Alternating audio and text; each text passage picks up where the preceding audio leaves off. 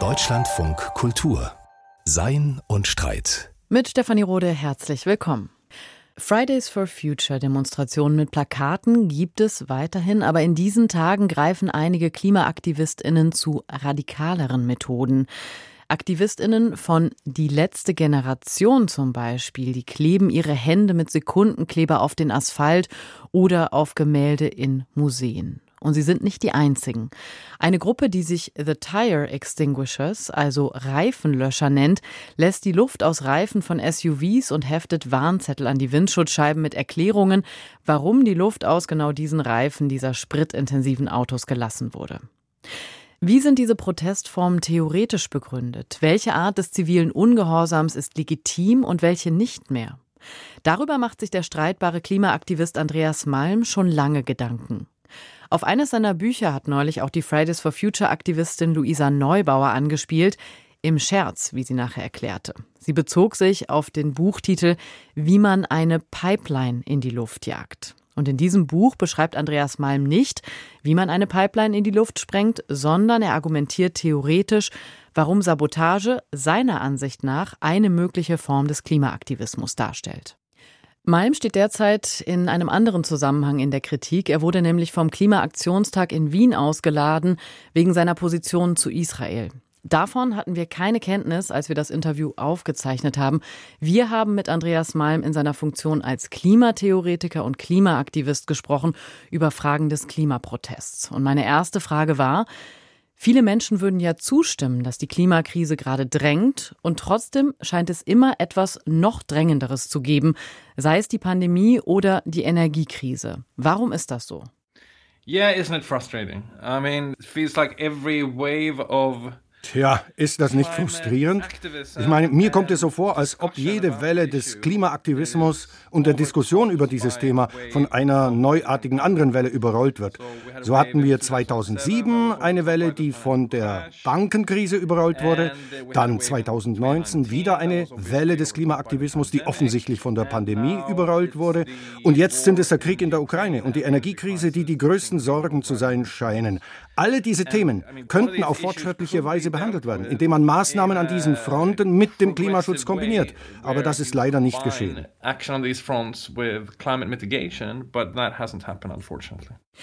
Und genau die Energiekrise wäre ja in der Theorie eine gute Motivation für Staaten, radikalere Klimapolitik zu machen. Aber zumindest die deutsche Regierung spricht derzeit mehr über Öl, Gas und Atomkraftwerke als über erneuerbare Energien obwohl die Grünen das Ministerium für Wirtschaft und Klimaschutz innehaben. Was denken Sie darüber? Warum sehen wir eine Art Rückzug auf nicht progressive Politiken? Yeah, why is that? Well, first of all, we really should stress what you just said that Ja, warum sehen wir das so? Zunächst sollten wir wirklich betonen, was Sie gerade gesagt haben, dass dieser Krieg genau wie die Pandemie schon früh als Chance für den längst überfälligen Übergang weg von fossilen Brennstoffen hin zu erneuerbaren Energien gegolten hat. Aber stattdessen sehen wir das genaue Gegenteil. Ein Grund dafür ist natürlich die tief verwurzelte Macht der Unternehmen für fossile Brennstoffe. Nicht zuletzt in Ländern wie den USA USA, aber das gilt auch für viele andere Länder. Und perverserweise schwimmen diese Unternehmen jetzt in größeren Gewinnen als mindestens in den letzten zehn Jahren.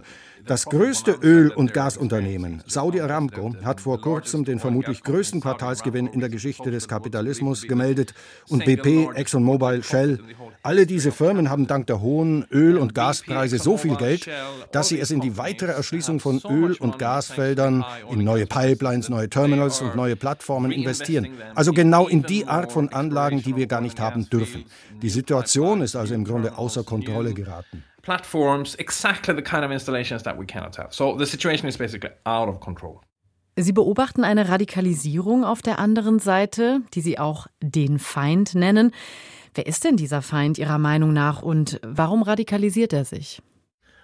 Well, I mean, the central enemy, if we want to talk in those terms, I take to be fossil capital and most particularly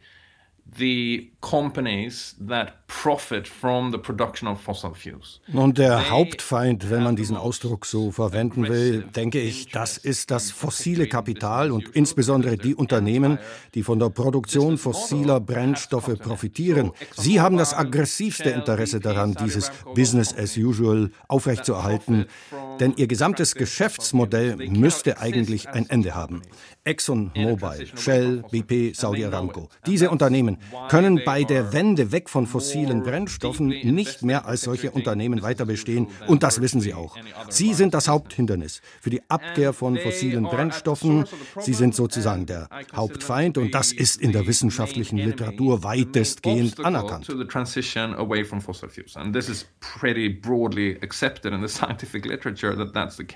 Andererseits könnte man ja auch argumentieren, dass Kohle- und Gasunternehmen ihre Geschäftsmodelle ändern können, andere Energien beispielsweise vermarkten könnten in Zukunft. Aber lassen Sie uns kurz bei dieser Frage bleiben, wer der Feind ist. Diese Idee eines Feindes ist ja möglicherweise irreführend, weil alle verstrickt sind in demselben kapitalistischen System. Wäre dann die Antwort nicht eher, den Kapitalismus abzuschaffen? yeah, that might be necessary in the end, sure. But let me just clarify here that these big oil and gas companies. Doch, das könnte letztlich notwendig sein, sicher. Aber lassen Sie mich hier nur klarstellen, dass diese großen Öl- und Gasunternehmen hypothetisch tatsächlich zu Unternehmen für erneuerbare Energien werden könnten. Aber das tun sie ja nicht. Der Grund dafür ist, dass die Gewinne, die sie mit Öl und Gas erzielen, unendlich viel größer sind als die Gewinne, die mit Wind- oder Solarenergie Energie erzielt werden können. Deshalb schütten diese Unternehmen buchstäblich alle ihre Investitionen nach wie vor in Öl und Gas Ungeachtet all des Geredes über Net Zero und Grün und Teil der Lösung, die man heutzutage von ihnen hört. Letzten Endes geht es ihnen aber um die Maximierung ihrer Gewinne. Und wie machen sie das? Naja, indem sie noch mehr Öl und Gas fördern. Daraus profitieren sie und dieses feindliche Lager ist keine Gruppe von Individuen. Es ist ein System in dem Sinne, dass diese Unternehmen so viel Profit wie möglich machen müssen. Und dieses Modell muss jetzt beendet werden. Heißt das aber auch, dass man den Kapitalismus als Ganzes abschaffen muss, Tja, ich würde sagen, dass wir das nicht wissen. Denn der Kapitalismus als Produktionsweise hat in der Geschichte schon einmal ohne fossile Brennstoffe existiert. Und ich denke nicht, dass es logisch unmöglich ist, sich vorzustellen, dass der Kapitalismus in der einen oder anderen Form auch nach diesen fossilen Brennstoffen weiter besteht. Es ist also nicht per Definition undenkbar. Aber alles, was wir über das Problem des Klimawandels wissen, deutet doch darauf hin, dass ein bestimmter Teil des kapitalistischen Systems oder der kapitalistischen Klasse, wenn man so will, abgeschafft werden muss, nämlich der Teil, der durch die Ausbeutung von fossilen Rohstoffen Kapital akkumuliert dieser Teil muss einfach aus der Wirtschaft verschwinden. Das ist eine riesenpolitische Aufgabe. Und wenn wir das erreichen würden, würden wir wahrscheinlich sehr tiefgreifende Prozesse der sozialen Transformation in Gang setzen, die uns möglicherweise über den Kapitalismus nach dem Status quo hinausführen könnten. Aber ich würde nicht sagen, dass wir wissen, dass jede sinnvolle Abschwächung der Klimakrise zuallererst die Abschaffung des Kapitalismus als Ganzes voraussetzt society. But I wouldn't say that we know that any meaningful mitigation of the climate crisis implies axiomatically, first of all, the abolition of capitalism as a whole. Herr Malm, Sie sind Marxist. Warum sagen Sie, dass die Klimafrage im Kern eine Klassenfrage ist? Well, it's a question of class insofar as like I said, the main engine of this problem Nun, sie ist insofern eine Klassenfrage, als der Hauptmotor dieses Problems der Teil der kapitalistischen Klasse ist, der von der Produktion fossiler Brennstoffe lebt und seinen gesamten Reichtum und seine Macht daraus ableitet. Und der jüngste Anstieg der Emissionen, gerade in China, ist tief mit dem weltweiten Kampf zwischen Arbeit und Kapital verbunden oder darin verwurzelt, wobei der Grund dafür, dass so viel Industrieproduktion in China gelandet ist und mit Kohle betrieben wird, darin liegt, dass die angebotenen Arbeitskräfte in China seit der Jahrtausendwende billig und diszipliniert sind. Mehr als in den USA oder Deutschland zum Beispiel. Wenn man also verstehen will, warum China zur weltweit größten Quelle von CO2-Emissionen geworden ist, muss man begreifen, was sich im Kampf zwischen Arbeit und Kapital abgespielt hat und warum so viel Produktion nach China verlagert wurde, sodass der anhaltende tägliche Kampf zwischen den Klassen ein entscheidender Bestimmungsfaktor dafür ist, wo die Emissionen geografisch landen und wie sie zunehmen.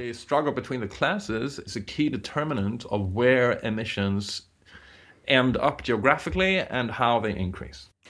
Wenn ich das richtig verstehe, wollen Sie das Problem, das wir haben, im kapitalistischen System lösen und Sie argumentieren, dass Schnelligkeit sehr wichtig ist angesichts der dramatischen Konsequenzen des Klimawandels. Wenn wir die politische Sphäre einmal anschauen, sind Demokratien im kapitalistischen System in der Lage, radikale Klimaschutzpolitik zu machen, wenn man bedenkt, dass die demokratischen Prozesse eher langsam sind und tendenziell fokussiert auf kurzfristige Lösungen. Ich sage ja nicht, dass ich denke, dass dieses Problem innerhalb des Kapitalismus gelöst werden muss, aber mein Argument ist, dass die unmittelbaren Maßnahmen, die ergriffen werden müssen, bestimmten kapitalistischen Klasseninteressen gegenüberstehen. und wenn diese Forderungen erfüllt werden, könnte man einen Prozess in Gang setzen, der uns möglicherweise über den Kapitalismus hinausführt, aber kein sozialer Wandel beginnt mit der Abschaffung des Kapitalismus. Das das wäre ja eine klassische leninistische Politik. Was die Bolschewiki in der russischen Revolution gemacht haben, war, dass sie zentrale Grundforderungen nach Land, Brot und Frieden durchgesetzt haben. Und diese Forderungen kollidierten mit den Interessen der herrschenden Klassen. Um diese Forderung durchzusetzen, musste man diese Klassen von der Macht entfernen und damit einen Prozess in Gang setzen, der über den kapitalistischen Status quo hinausgeht. Und etwas Ähnliches wäre heute nötig. Was hat das mit Demokratie zu tun? Nun, zunächst einmal schauen wir uns den Energiesektor an. Was wir brauchen, ist eine Erweiterung der Demokratie. Aber was wir derzeit in vielen unserer Länder haben, wie Deutschland, Großbritannien, USA, Kanada, sind formale Demokratien. Außerhalb ihres Zuständigkeitsbereiches, also dieser Demokratien, gibt es private Unternehmen, die ohne jede Art von demokratischer Aufsicht oder Kontrolle operieren. Und diese Privatunternehmen sind immer noch darauf aus, so viele fossile Brennstoffe wie möglich aus dem Boden zu holen und sie an verschiedene Stellen zu liefern, wo sie verbrannt werden. Und eine grundlegende Maßnahme zur Lösung dieses Problems besteht darin, diese privaten Unternehmen unter öffentliche Kontrolle zu bringen und sie zu zwingen, ihre Öl- und Gas- oder Kohleproduktion im Falle von Ländern wie Deutschland oder Australien einzustellen.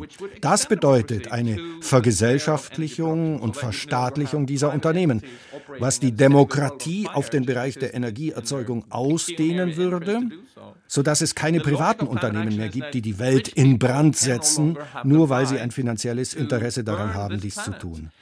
Ob unsere derzeitigen demokratischen Staaten dazu in der Lage sind, ist eine andere Frage.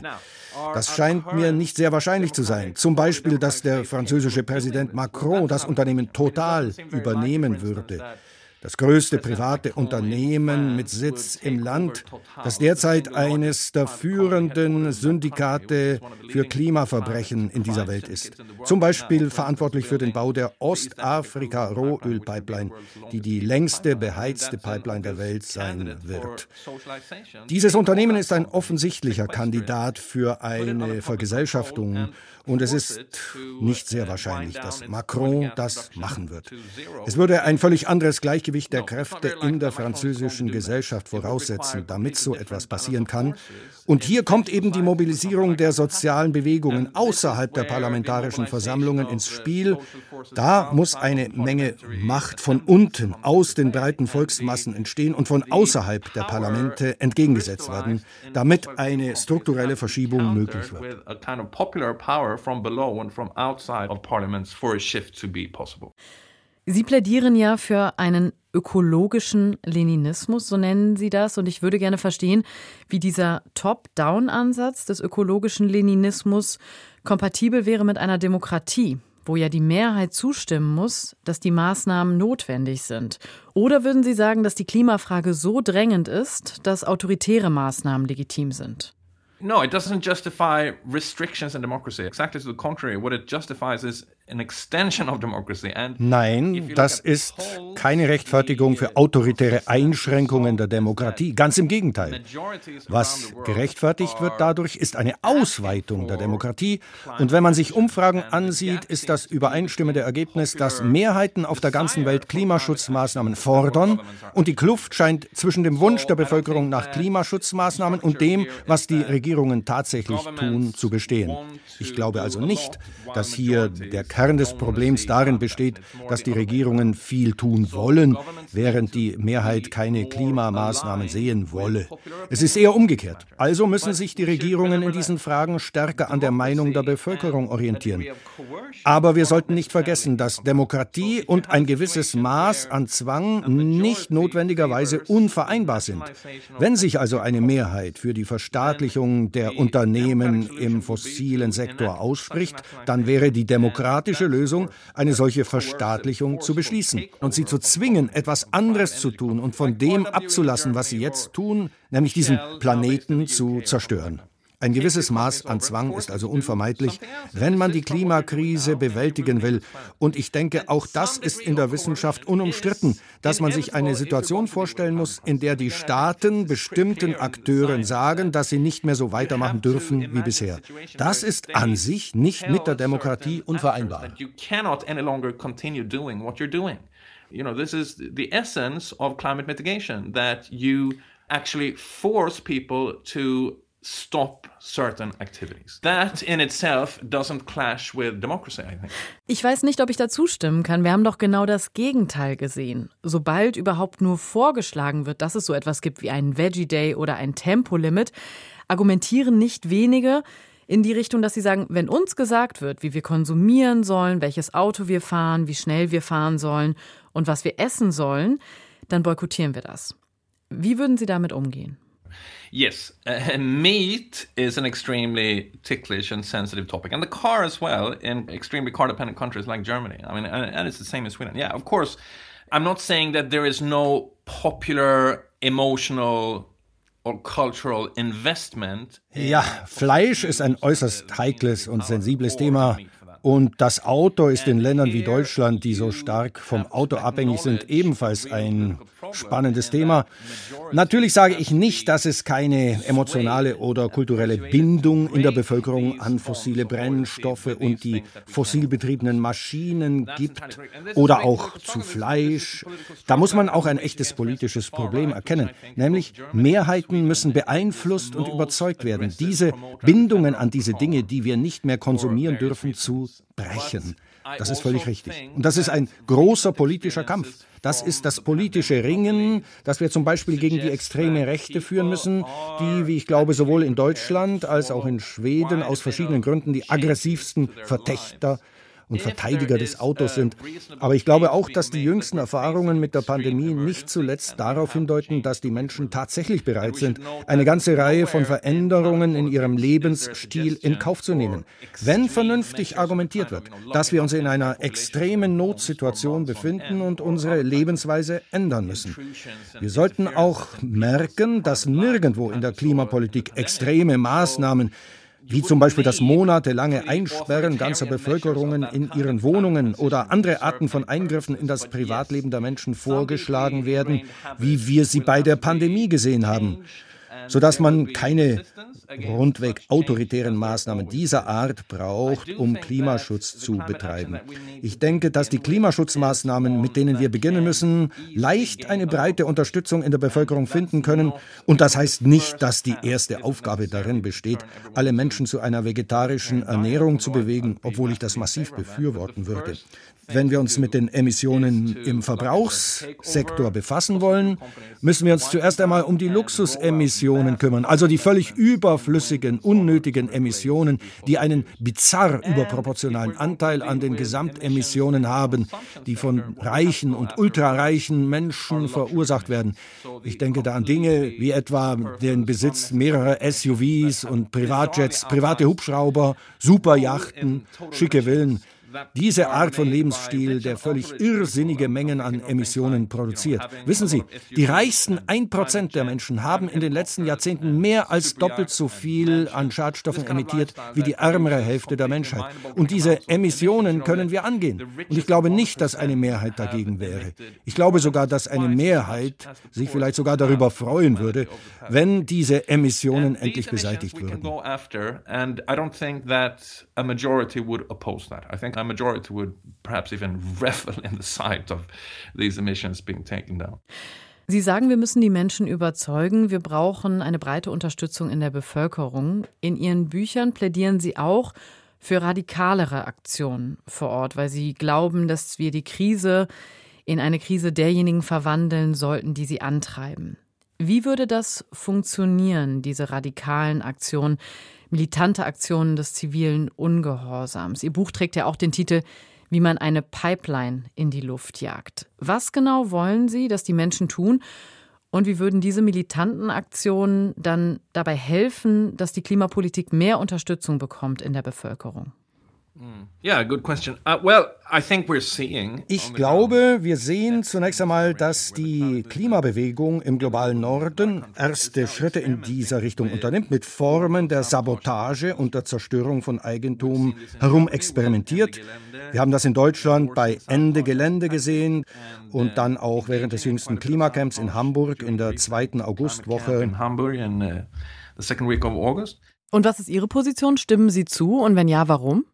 Yeah, of course. Because we cannot have a situation where ja, natürlich stimme ich dem zu. Und warum? Nun, weil wir es einfach nicht zulassen dürfen, dass neue Anlagen für fossile Brennstoffe gebaut werden. Und es ist doch bekannt, dass wir, wenn wir überhaupt eine Chance haben wollen, unter der 1,5 Grad Grenze zu bleiben, und bald wird man auch sagen, unter der 2 Grad Grenze, dass wir dann eben keine neuen Gaspipelines bauen oder neue Kohlekraftwerke in Betrieb nehmen dürfen, und trotzdem passiert das noch. Also müssen wir als Klimabewegung einfach einsehen, dass das, was wir bisher getan haben, nicht ausreicht, weil wir immer noch diese völlig unhaltbare und inakzeptable Ausweitung der Infrastruktur für fossile Brennstoffe erleben. Was können wir also tun? Nun, wir gehen zu diesen Standorten hin und versuchen, die dort stattfindenden Bauarbeiten zu sabotieren und damit auch ein klares Signal an die Öffentlichkeit und die Regierungen zu senden, dass diese Ausweitung fossiler Tätigkeiten Möglichkeiten keine natürliche Kraft ist, es ist ja nichts Naturgegebenes wie ein Tageszyklus. Es ist nicht wie die Bewegungen der Sonne und des Mondes. Es ist kein Gebirge, das einfach da ist, sondern es ist etwas Menschengemachtes und Menschen können diesem auch ein Ende bereiten. Eines der zentralen Probleme der Klimakrise ist die Wahrnehmung dieser Infrastruktur und ihrer Ausdehnung als Naturkräfte, die sich unserer Kontrolle entzügen, als etwas, das einfach passiert und gegen das wir nichts tun können. Diese Wahrnehmung führt zur Lähmung und Verzweiflung Verzweiflung bei den Menschen, wenn wir auf die Baustellen gehen und die dort stattfindenden Arbeiten sabotieren. Wollen wir diese Wahrnehmung durchbrechen, indem wir sagen, nein, das ist etwas, dem wir Einhalt gebieten können. Ähnlich verhält es sich auch mit der rasanten Ausbreitung von Menschen, die Reifen zerstechen, die die Luft aus den SUV-Reifen auf der ganzen Welt rausholen. You see it with a very rapid spread of the tire extinguishers, deflating SUV tires around the world now. Es gibt sehr viele Gründe, weshalb Menschen jetzt dem, was sie gesagt haben, nicht zustimmen würden.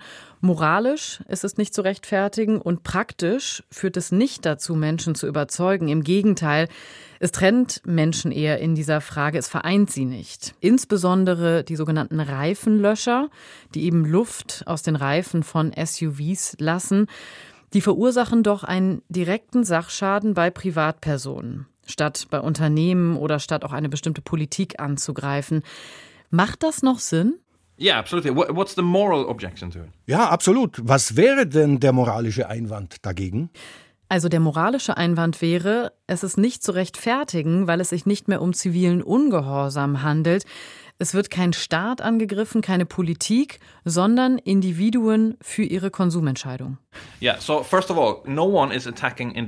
Zunächst einmal greift hier niemand Einzelpersonen an. Es hat niemals einen solchen Angriff auf ein Individuum gegeben. Was hier passiert ist, dass es Leute gibt, die die Luft aus den Reifen ablassen. Reifen sind keine Personen, also haben sie auch keinerlei moralischen Status Sie haben also recht, diese Reifenlöscher mit dieser Art von Aktion. Sie wollen ja einen Abschreckungsfaktor setzen, um den Menschen zu signalisieren, dass sie, wenn sie weiterhin mit SUVs herumfahren, Gefahr laufen, morgens mit platten Reifen dazustehen, sodass das Auto nicht mehr fahrtüchtig ist. Und das ist eine moralisch vollkommen gerechtfertigte Handlung, weil diese Emissionen Luxusemissionen sind, die Menschen töten.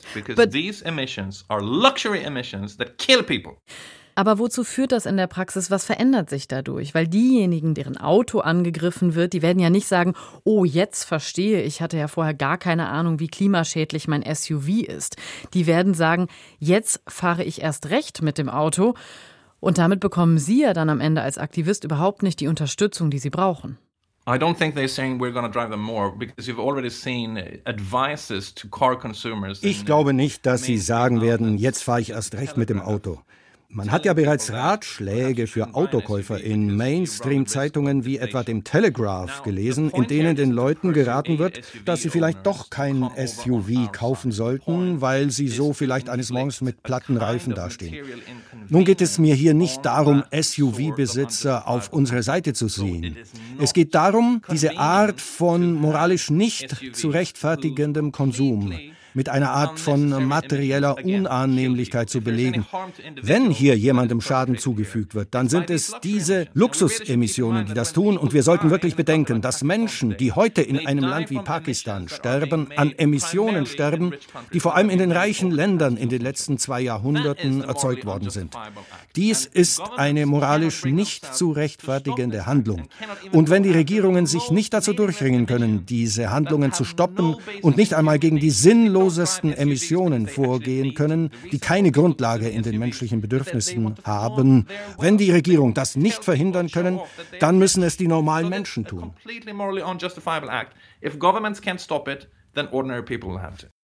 Ich würde gerne noch mal auf die Sabotage zu sprechen kommen. Pazifistinnen und Pazifisten argumentieren ja, dass man mit militanten Handlungen die eigenen Ziele letztlich unterminiert. Und außerdem betritt man das Gebiet des Staates, der viel besser ausgestattet ist, nicht nur mit Polizei, sondern auch mit einer medialen Infrastruktur. Also der Staat kann im Zweifel Menschen aus dem Diskurs ausschließen.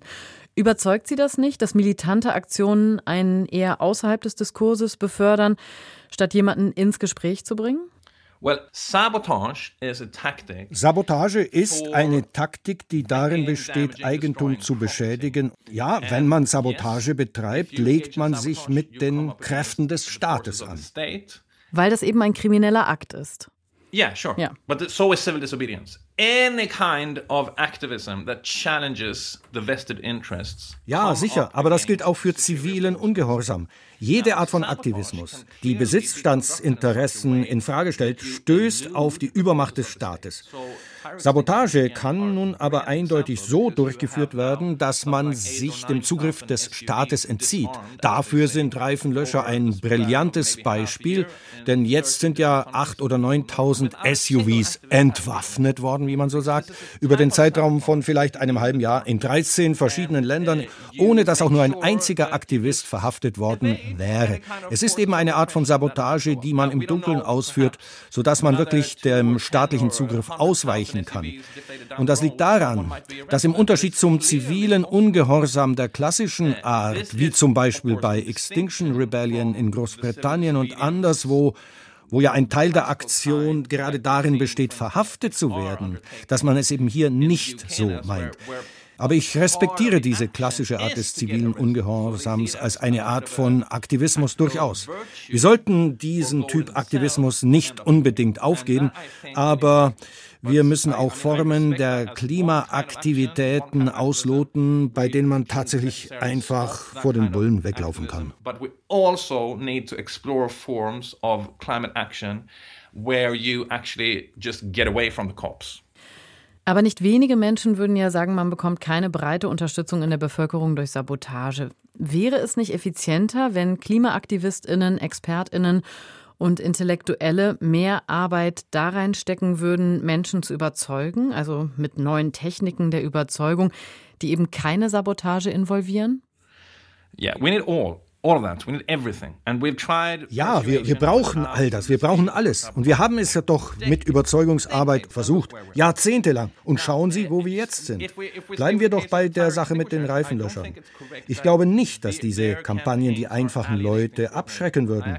Ich glaube eher, dass es umgekehrt so ist, dass die Idee, den SUVs der Reichen die Luft abzulassen, viel mehr Anklang in der Bevölkerung findet, als Aktionen wie das Blockieren von Autobahnen, bei denen man wahllos und ganz allgemein Pendler ins Visier nimmt, die auf dem Weg nach Hause oder zu ihrem Arbeitsplatz sind.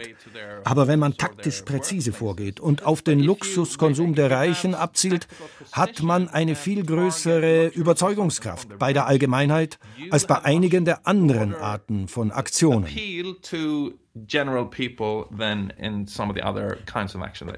Haben Sie Statistiken, um diese Behauptung zu belegen, oder ist das nur Ihre subjektive Wahrnehmung? Uh, ich habe natürlich keine Statistiken, weil die Reifenlöscher ein ziemlich neues Phänomen sind. Also brauchen wir natürlich wissenschaftliche Studien über die Wahrnehmung in der Bevölkerung. Ich stütze meine Behauptung aber auf den Reaktionen, die ich in den sozialen Medien sehe. Und wenn ich mit JournalistInnen spreche, einschließlich eines Journalisten vom Wall Street Journal, der in der letzten Woche genau darüber berichtet hat, wie diese Aktionen insbesondere in Großbritannien wahrgenommen werden. Ja. Also ich habe andere Reaktionen mitbekommen, nicht nur von den Betroffenen und vom Staat, sondern auch von Expertinnen. Also Extremismus-Expertinnen warnen vor einer Radikalisierung von bestimmten Klimaaktivistinnen, wie zum Beispiel letzte Generation, und ziehen sogar eine Parallele zu den Anfängen der RAF, also in Bezug auf die absolute Überzeugung, den Wahrheitsanspruch und auch die Haltung, der Mehrheit den eigenen Willen aufzudrängen. Und das wäre doch wirklich dann bedenklich, oder nicht? Ich weiß nicht, ob wir unbedingt darauf vertrauen sollten, dass Extremismus-ExpertInnen diese Dinge am besten beurteilen können. Aber eine Radikalisierung der Klimabewegung ist meiner Meinung nach unvermeidlich. Und sie ist nicht das Produkt einer grandiosen Selbstwahrnehmung dieser Menschen oder das Produkt der Propaganda von mir oder von irgendjemand anderem. Es ist das Produkt der Sachlage, dass das Klima auf diesem Planeten zusammenbricht und nichts, was die Regierungen bisher getan haben, hat die Täter dieses planetarischen Verbrechens in irgendeiner Weise im Zaum gehalten. Die Menschen müssen sich nur umschauen und sehen dann, dass unser Planet in Flammen steht. Und trotzdem sehen wir den Ausbau der Infrastruktur für fossile Brennstoffe. Und das treibt die Menschen zu radikaleren Optionen. Und das völlig zu Recht. Aber ich glaube nicht, dass Ihre RAF-Parallele wirklich relevant ist, denn niemand hier plädiert für die Bildung von Stadtguerillas und ich kenne niemanden aus der Klimabewegung, nicht einmal die radikalisiertesten jungen Leute, die ich treffe, die ernsthaft in Erwägung zögen, in irgendeiner Weise zu Waffen zu greifen. Und das ist ein ganz entscheidender qualitativer Unterschied.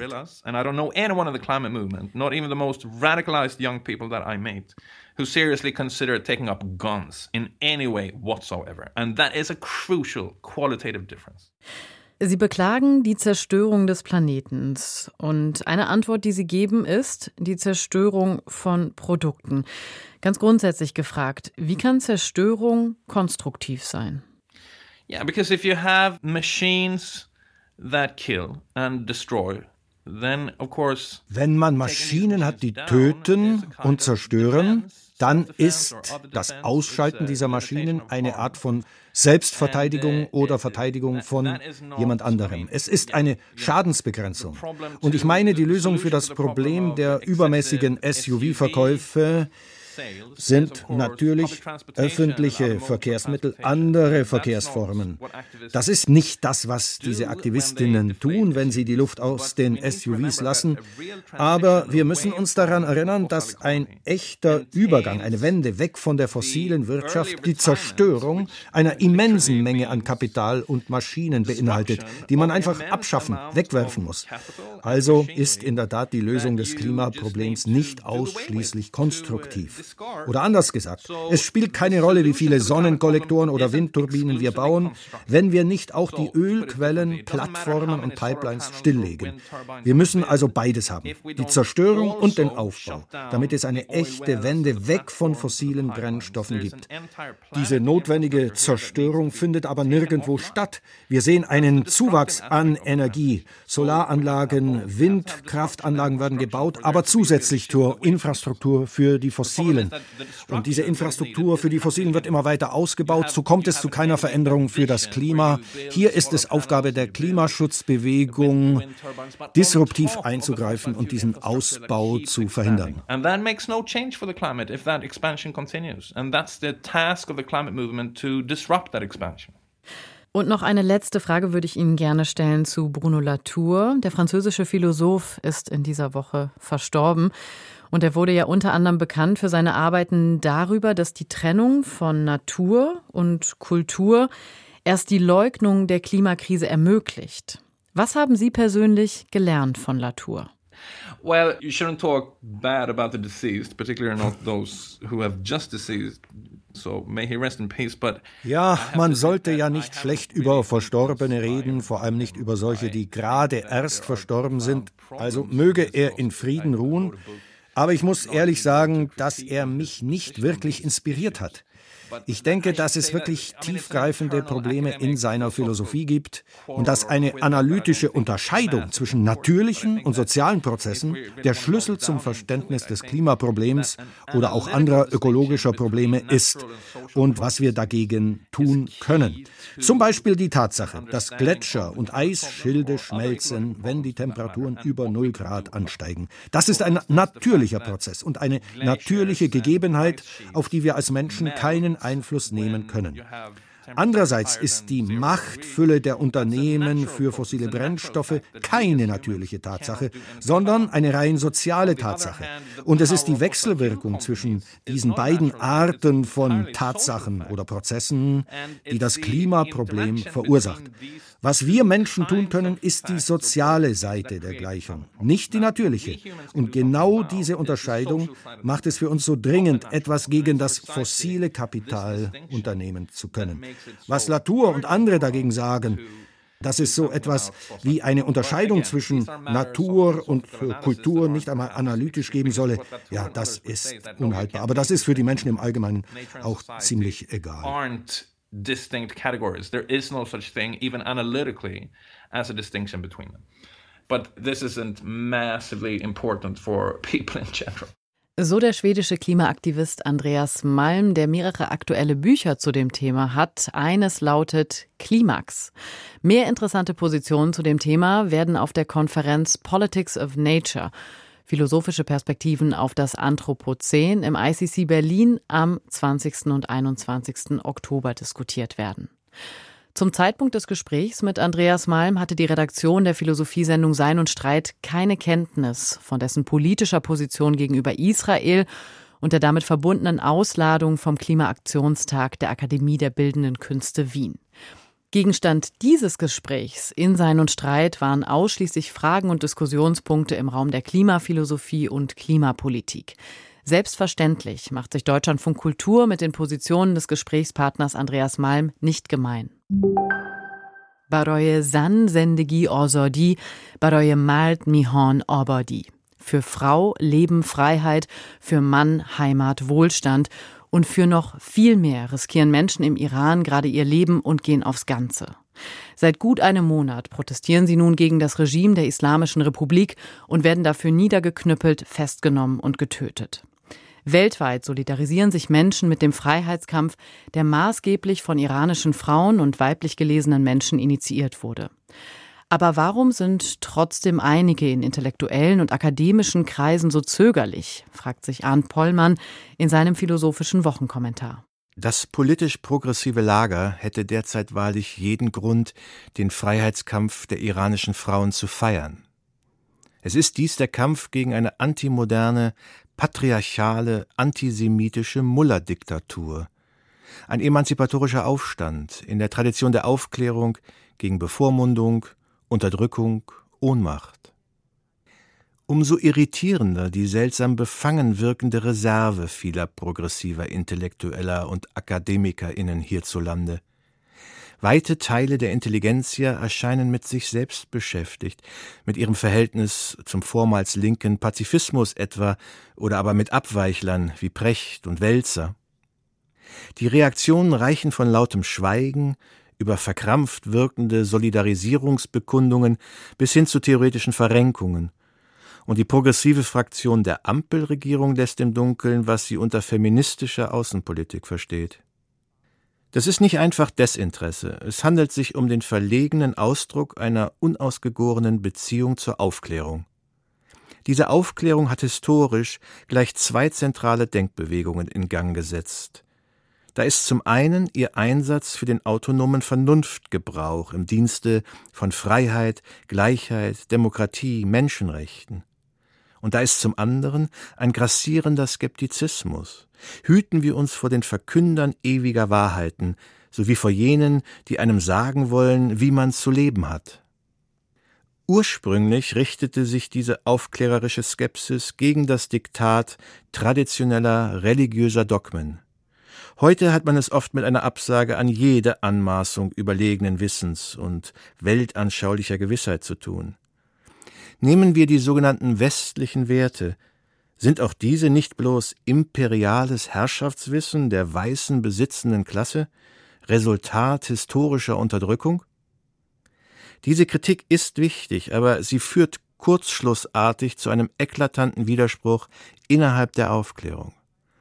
Man kann nicht beides haben, ein starkes Plädoyer für Freiheit, Demokratie und Menschenrechte und doch zugleich die relativistische Weigerung, eine jeweils bestimmte politische Gewissheit als für alle Menschen verbindlich zu akzeptieren. Mit Blick auf die iranische Realität drückt sich dieser Widerspruch in der beklommenen Weigerung aus, sich in fremde Angelegenheiten einzumischen. Denn wer möchte sich schon gern den Vorwurf einfangen, interkulturell anmaßend, ja islamophob zu sein? Dieses Schweigen erinnert ungut an die Kölner Silvesternacht von 2015, als ein juveniles Patriarchat auf extrem verstörende Weise übergriffig wurde. Auch damals fiel es den meisten schwer, einen aufgeklärten Feminismus mit einer ebenso aufgeklärten Weltoffenheit zu vereinbaren. Hinzu kommt, dass die iranischen Frauen nunmehr in Eigenregie und nicht gegen, sondern oft auch mit ihren Männern ausdrücklich für Freiheit kämpfen. Sie wollen sich nicht länger von einem übermächtigen Kollektiv sagen lassen, wie sie zu leben haben. Wenn man aber hierzulande zwei lange Corona-Jahre damit beschäftigt war, allzu individualistische Freiheitsbedürfnisse verächtlich zu machen, dann fehlen einem aktuell vielleicht die kritischen Maßstäbe.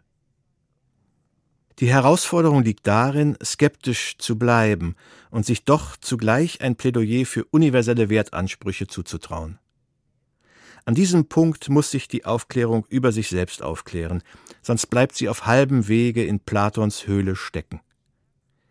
Progressiv zu sein ist etwas anderes, als sich selbstgerecht in weltabgewandter Denkfaulheit zu suhlen.